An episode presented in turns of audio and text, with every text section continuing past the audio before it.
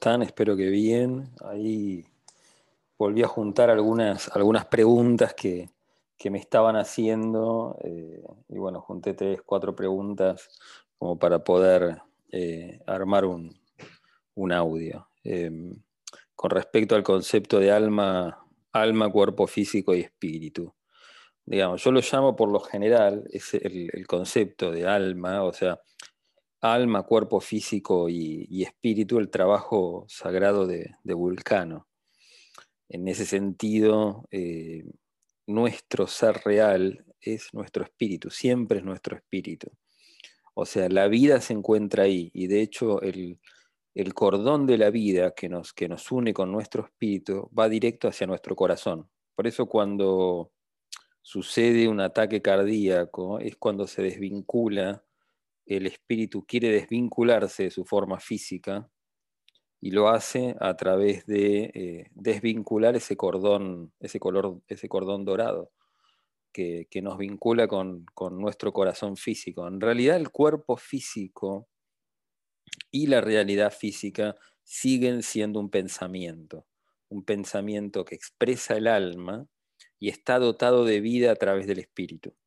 O sea, somos seres multidimensionales que existimos fundamentalmente como un espíritu, como una conciencia que ha existido por siempre, existirá por siempre, pero decide a través de un proceso metafísico experimentar eh, tiempo y espacio y lo hace a través de un alma. El alma es un continente, es una forma geométrica, es un continente de deseos que expresa puntos de vista en el, eterno ahora, en realidad todas las vidas físicas suceden en un, en un solo instante, que es aquí ahora, eh, y en ese sentido experimenta un set de experiencias por cada vida hasta agotarse totalmente.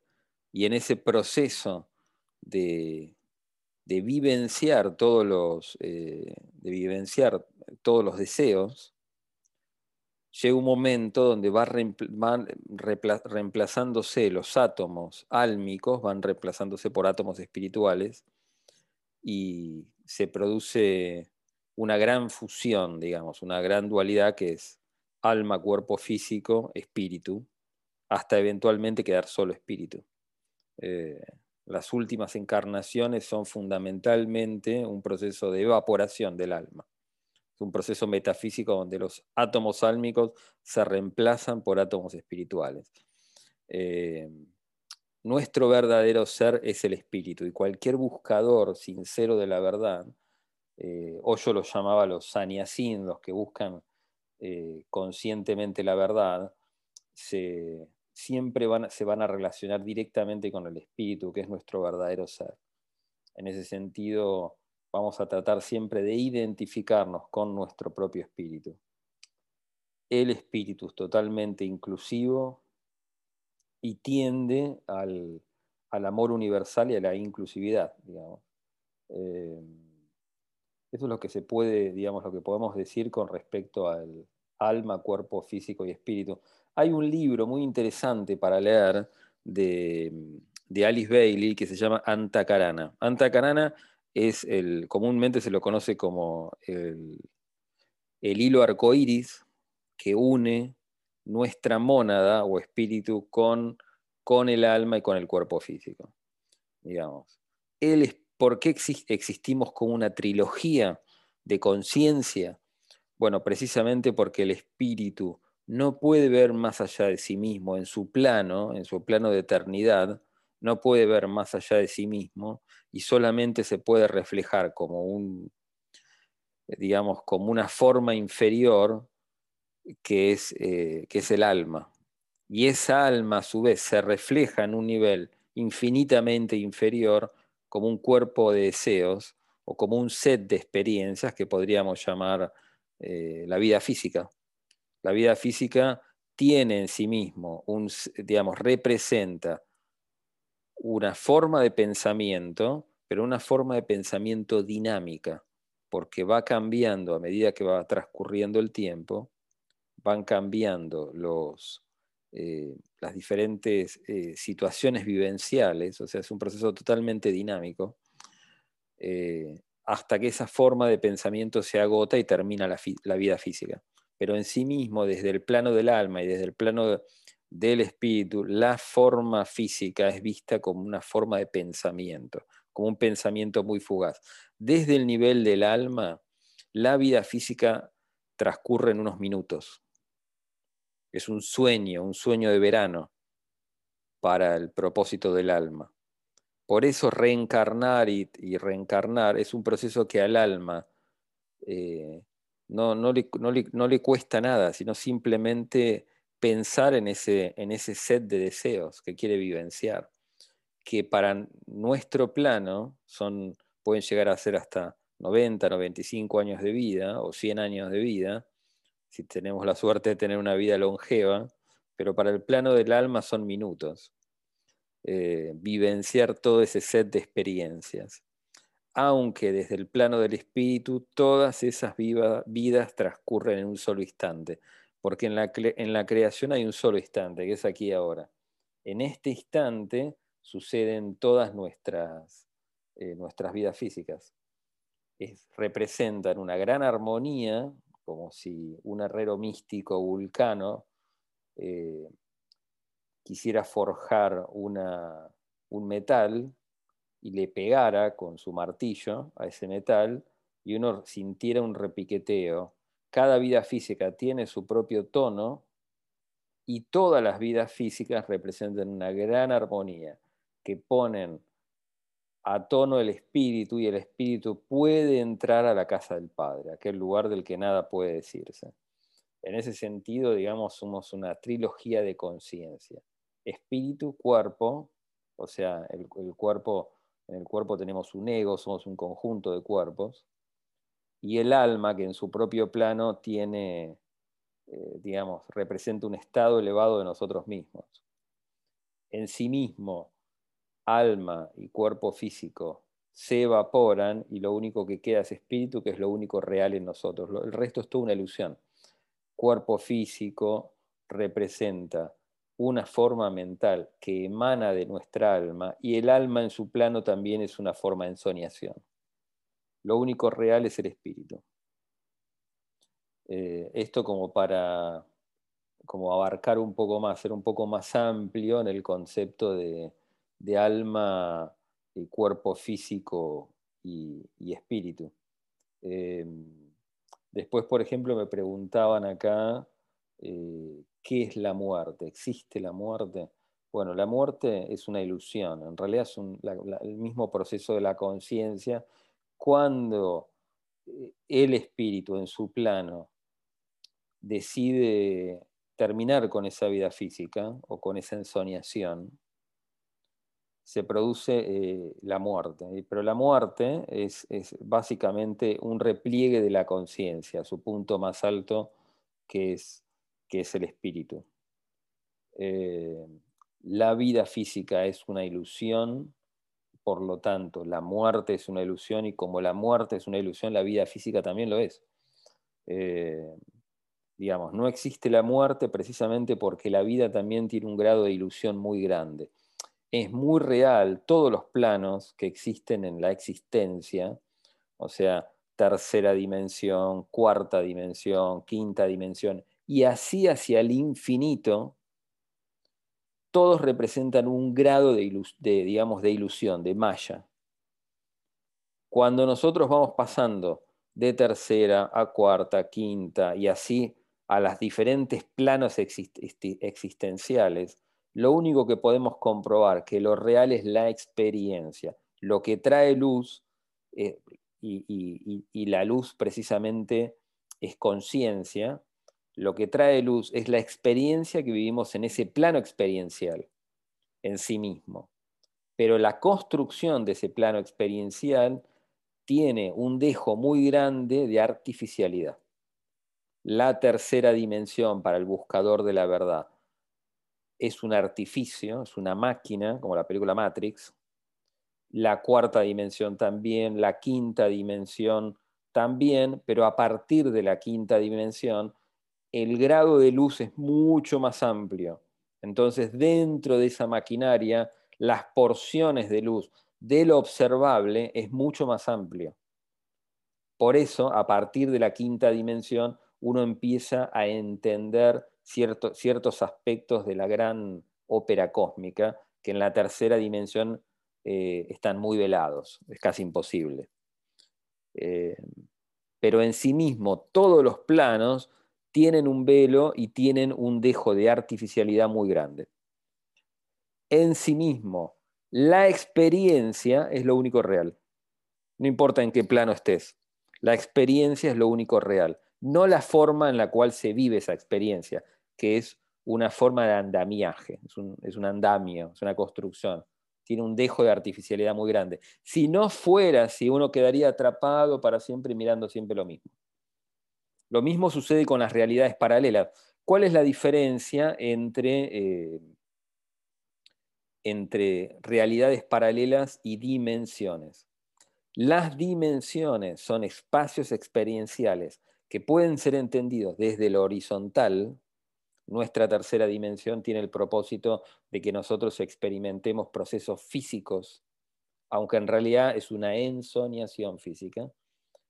¿Qué quiere decir procesos físicos? Procesos físicos finitos, la construcción de una mesa, el proceso de construir esa mesa, de pensarla, de llevarla a cabo, digamos, de llevarlo a cabo, poder construirla, poder mostrarla, poder vivenciarla. O sea, es la tercera dimensión tiene el propósito de que nosotros no vivenciemos todo tipo de procesos constructivos, desde procesos muy materiales hasta procesos muy elevados como puede ser la construcción de una tesis o de una religión, una filosofía. En sí mismo, esa construcción de procesos van nutriendo al alma de espacio y tiempo, que es lo que desconoce el espíritu. El, espíritu se ve reflejado en un plano inferior como un alma precisamente porque no conoce tiempo y espacio, que es un aspecto de la creación que necesita conocer para entender otras cosas. En su mismo plano, tiempo y espacio son indefinibles en el plano del espíritu.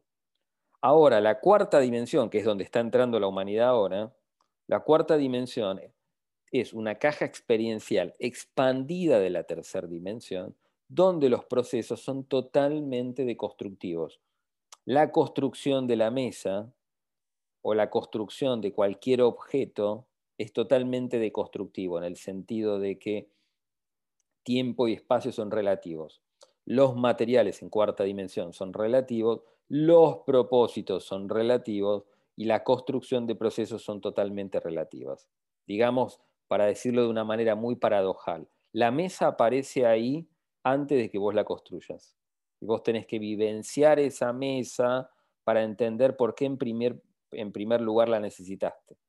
Es una, es una paradoja, es una paradoja dentro de una paradoja dentro de una paradoja. Es increíble. La cuarta dimensión en sí misma es una deconstrucción de propósitos y una deconstrucción de tiempo y espacio y una deconstrucción en sí mismo de, eh, de la vivencia espacio-temporal las naves, estar dentro de una nave de cuarta dimensión, lo que hace, te permite poder vivenciar el espacio como una deconstrucción, porque la nave en sí misma va desplazándose más rápido de la velocidad de la luz, e inclusive se geoposicionan, la gran mayoría de las naves de tipo UFO se geoposicionan eh, a, través del espacio-tiempo, en cualquier tiempo y espacio, y de una manera muy deconstructiva.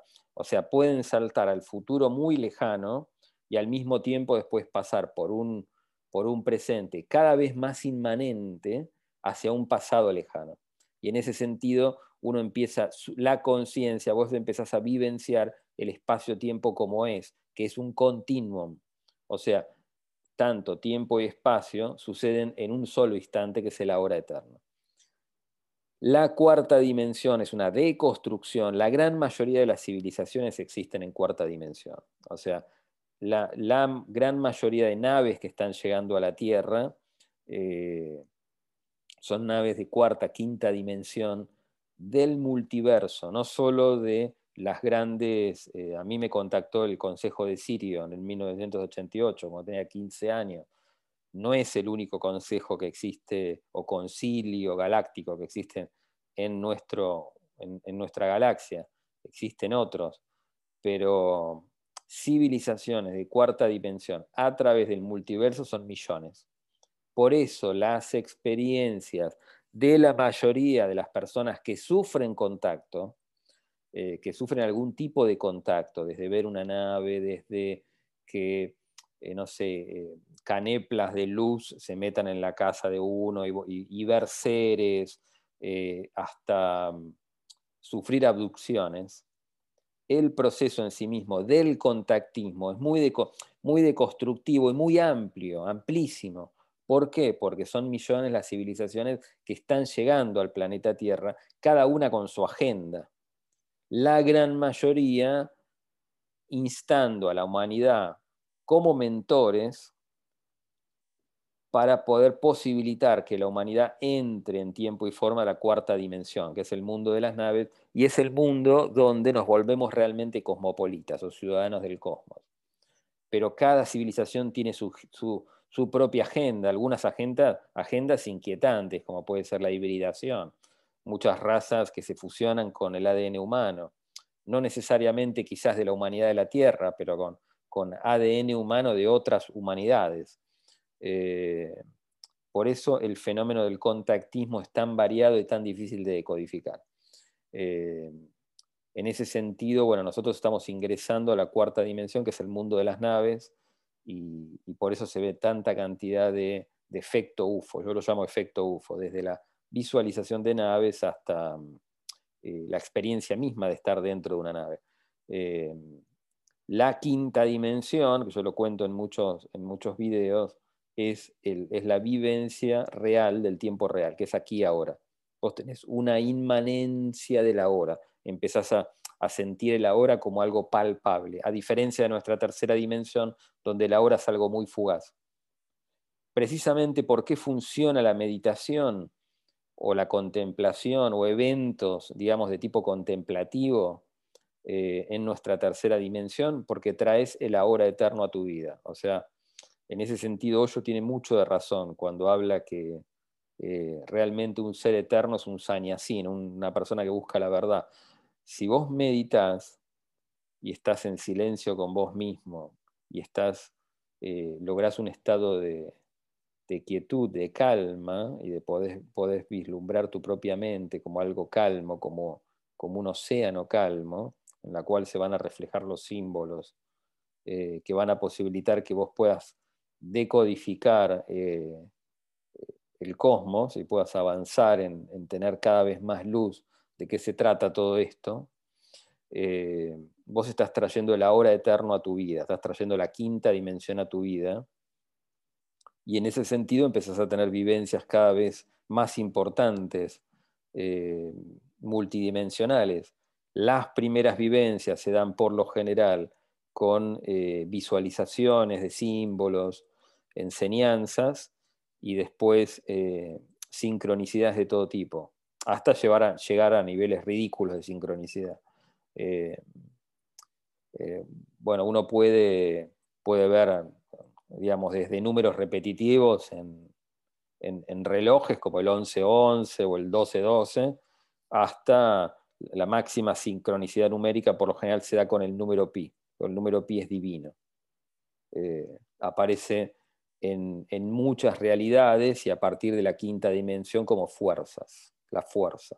La fuerza, el concepto de la fuerza, o fuerza ígnea que, aparece en las, en las películas de Star Wars de George Lucas, está muy centrada en el número pi. Eh, Después, por ejemplo, eh, a ver qué más me preguntaban acá, eh, diferencias entre samadhi, samadhi, kalpa, nirvana y nirvana. Bueno, yo lo voy a explicar según mi vivencia y según lo que, lo que yo he podido decodificar a, partir de mi propia experiencia de samadhi. Yogananda por ahí lo explica diferente, Krishnamurti lo explica diferente, eh, yo no soy un maestro, pero bueno, cada maestro lo explicará según su, estilo, según su estilo. Eh, qué sé yo, sería Aurobindo en la década del 30 en Inglaterra, en Londres, lo explicaba de una manera. Yo lo voy a explicar a mi manera. Eh, ¿Qué es el, samadhi? El samadhi es un corrimiento fuerte del velo de Maya o del velo de Isis. ¿Qué quiere decir eso, que es un corrimiento fuerte? Bueno, nosotros existimos como esta trilogía de, núcleos de conciencia que es espíritu, cuerpo físico y alma. Eh, durante el samadhi, lo que sucede es que nosotros cuando vivimos no nos damos cuenta la forma en la cual está construida la realidad. Nosotros sí sentimos que existimos, sentimos que el tiempo pasa y sentimos también eh, nuestra corporidad. Somos, somos seres corpóreos, seres físicos, aunque en realidad desde el, punto de vista del espíritu, el grado de ensoñación es muy grande. Existimos y, somos, somos seres tridimensionales inmersos en un universo sin fin y, en un tiempo sin fin. ¿Qué es lo que te muestra el samadhi? El samadhi te muestra realmente que eso es una forma de irrealidad. En realidad, cuando te sucede el samadhi, que es en sí mismo un, un ver eh, el background constructivo de cómo se construye la realidad, vos lo que vos vas a percibir fundamentalmente es que todo es conciencia, no hay nada que no sea conciencia, inclusive las cosas que no nos gustan. Toda la materia atómica es conciencia y el universo en sí mismo, inclusive tu propio cuerpo, es una forma de pensamiento.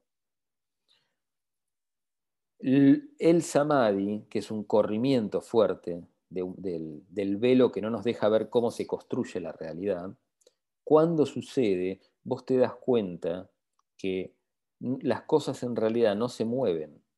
O sea, cuando nosotros movemos nuestra mano o nos movemos o hablamos, inclusive el planeta se está moviendo y no nos damos cuenta, en realidad no es que las cosas se muevan o que el tiempo pase, sino que es tu conciencia, que es como una nota musical, como un núcleo vibracional que vibra miles y millones de veces por segundo, va saltando entre realidades paralelas que son como hojas de un libro infinito y, y esas hojas son tan similares unas a otras que crean la ilusión de que vos te moves y crean la ilusión de que el tiempo pasa pero no es lo que sucede en realidad, sino que es tu conciencia la que se mueve. O sea, tu conciencia es la que fabrica la realidad. Y en esencia, tu conciencia es la que va desplazándose entre realidades paralelas, más lumínicas o menos lumínicas, depende de lo que vos quieras vivenciar, depende del estado vibracional de tu propia conciencia. No hay otra cosa que no sea conciencia. Eso es lo que te muestra el samadhi y que en sí mismo la vida o tu cuerpo físico, los cuerpos en general y todo el proceso de la vida desde que nacemos hasta que morimos, nacimiento y muerte tienen un grado de ilusión muy grande, en sí mismo lo que estamos vivenciando es un proceso donde la conciencia es la que se va desplazando entre realidades paralelas y, y ese proceso es un proceso totalmente metafísico muy, muy, parecido a un pensamiento, donde según como vos pienses, vas a ir desplazándote hacia universos cada vez más positivos o más negativos, depende de lo que vos quieras vivenciar. En ese sentido, el universo es una, una gran organicidad muy plástica. Si la cosa no fuera así, uno quedaría encerrado siempre dentro de una misma realidad uno estaría siempre viendo lo mismo. Esto mismo lo explica el Kibalión, los libros de Hermes, y tienen un grado de verdad enorme, enorme en ese sentido. Entonces el samadhi es un proceso donde vos ves cómo se construye vivencialmente, fundamentalmente, cómo se construye la realidad. O sea, la realidad está construida a través de dimensiones, que son como si fueran pisos dentro de un edificio infinito, y a través de realidades paralelas. Las realidades paralelas son también infinitas, como si fueran hojas de un libro infinito, que empieza con el número 3, con el, sigue con el número 1, sigue con el número 4, sigue con el número 1, sigue con el número 5. Fíjense que estoy expresando el número pi. El número pi es infinito. Esas hojas son tan similares unas a otras que crean la ilusión de que vos te modes. O sea, en esencia el samadhi lo que te estamos mostrando es que estás dentro de un holodeck, dentro de una caja vivencial de tercera dimensión no muy diferente a que si vos te, te pongas unos, eh, unos lentes de realidad virtual. Es virtual la realidad, más allá que nosotros la veamos como algo superfísico. Es, es virtual, es más parecido a un pensamiento. En ese sentido, cuanto más positivo sea tu pensamiento, más te vas a ir desplazando hacia universos más positivos. Eh, ¿Cuál es el, samadhi en sí mismo? Las primeras etapas del samadhi son totalmente involuntarias. Esto lo cuentan un montón de meditadores a lo largo de la historia, eh, tanto como, bueno, como Krishnamurti, como Osho. Osho tuvo su samadhi a los 18 años más o menos, eh, yo lo tuve a los 15 años. Em, por ejemplo, bueno, el que más habla sobre el samadhi es eh, Yogananda, Yogananda en autobiografía de un yogi, eh, cuenta su samadhi, eh, creo que en la página 340 más o menos del libro cuenta su samadhi, cada, cada, meditador cuenta su samadhi según cómo lo vivenció. En la mayoría de los casos hay varias etapas. una etapa de expansión de conciencia donde vos te sentís ser todas las cosas, te sentís ser el piso, el cielo, los átomos, los animalitos que están dando vueltas por ahí. Es totalmente involuntario, el primer samadhi es totalmente involuntario. Vos entrás al samadhi porque sí y salís del samadhi porque sí. O sea, es un proceso totalmente involuntario que tiene que ver fundamentalmente con el espíritu mirando su cuerpo físico y reconociéndolo, reconociéndose como él mismo. Cuando el espíritu en su plano reconoce a su cuerpo físico como él mismo, se produce un samadhi. Es un proceso metafísico multidimensional. Es totalmente involuntario. Esto lo cuenta Yogananda, lo cuenta Osho, lo cuentan inclusive meditadoras, meditadores como Tilopa en el siglo, creo que en el siglo I. O sea, eh, es un proceso al principio muy, muy aleatorio, con el paso de las décadas de meditación y de vidas meditativas, se da un proceso en el cual se salta al Samadhi Kalpa Nirvana. El Samadhi, el samadhi Kalpa Nirvana es un estadio superior del Samadhi, en el sentido en el cual uno entra voluntariamente al Samadhi para obtener símbolos, y ahí se produce una fusión mayor entre espíritu y cuerpo físico, aunque el cuerpo físico es una ilusión. Eh, o sea que podríamos decir que los primeros samadhis son involuntarios, ya el samadhi kalpa nirvana ya tiene un, digamos, eh, cuando sucede eso que uno entra conscientemente al samadhi, yo por ejemplo todavía no lo puedo hacer eso, entrar conscientemente al samadhi.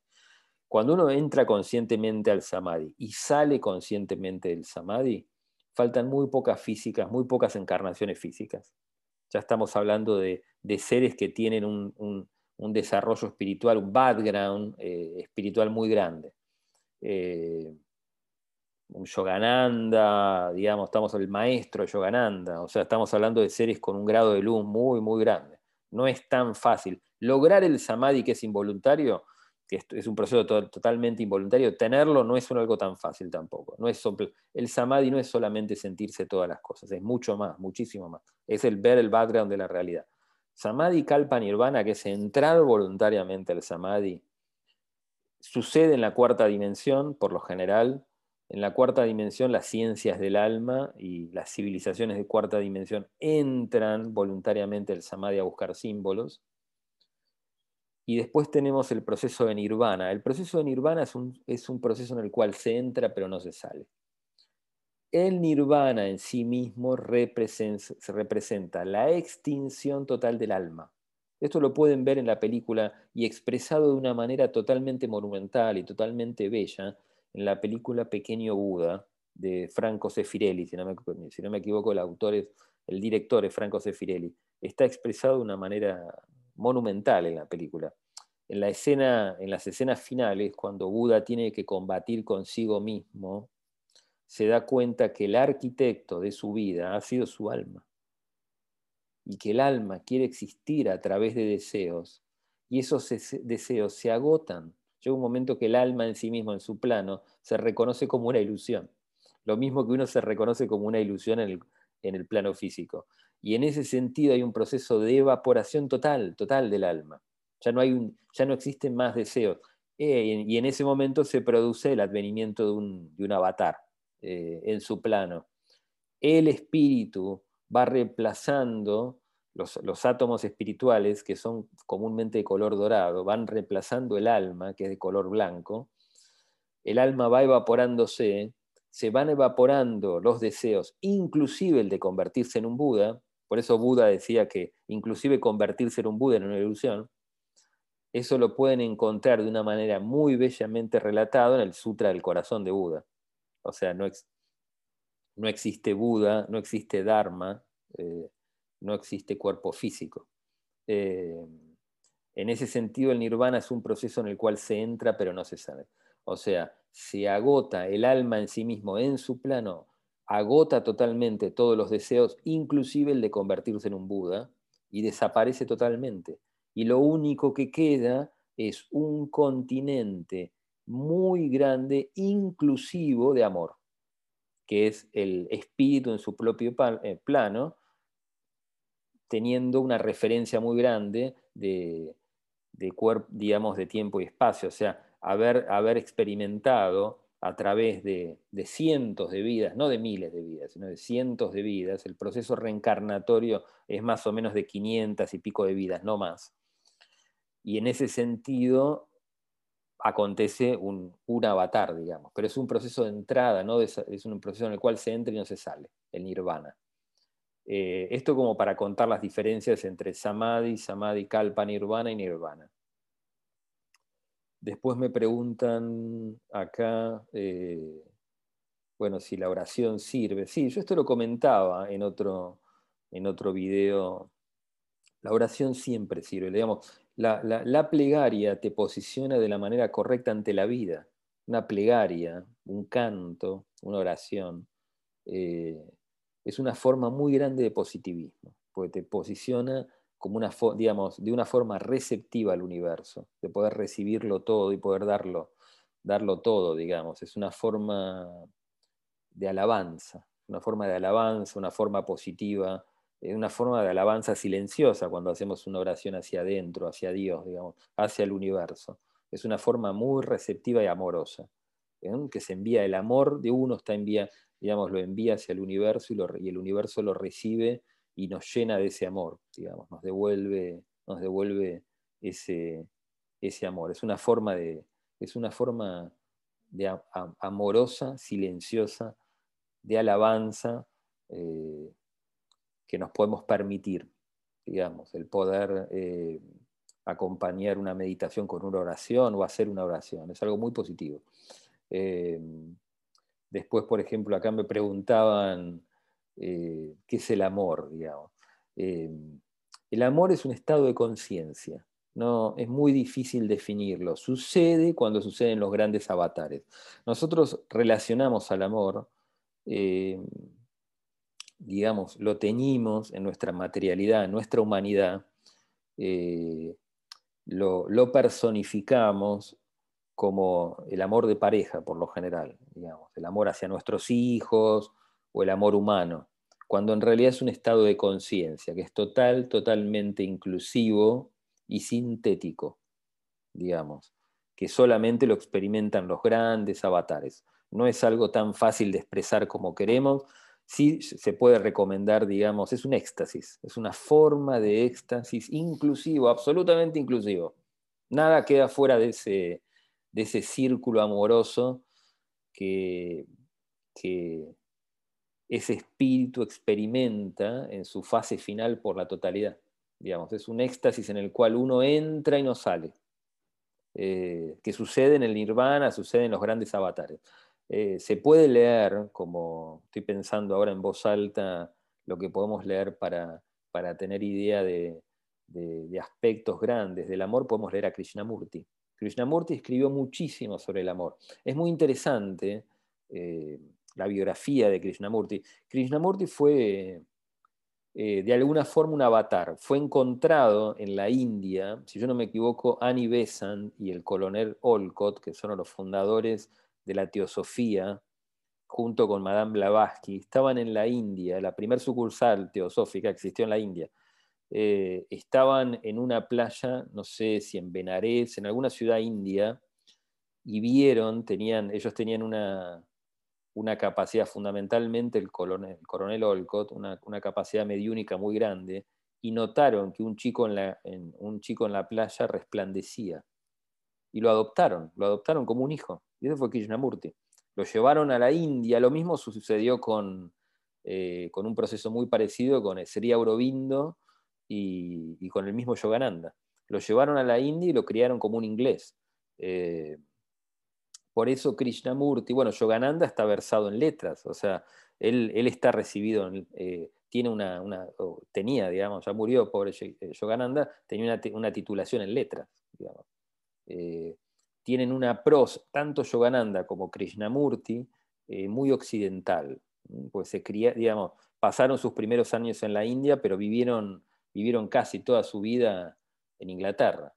En el caso de Krishnamurti fue así, digamos. Eh, y bueno, él eh, Krishnamurti ha escrito muchísimo sobre el amor, pero sobre el amor como, como un estadio superior del alma, y que bueno, lo que una de las cosas que se puede palpar de los escritos de Krishnamurti sobre el amor, que es muy aconsejable leerlo, es de que, bueno, el ser humano no experimenta el amor. O sea, lo que experimentamos es como una forma de sensualidad, de, cariño familiar, siempre hablamos de nuestra familia, cuando en realidad el amor es un estado de conciencia totalmente inclusivo, no hay lo mío o lo tuyo.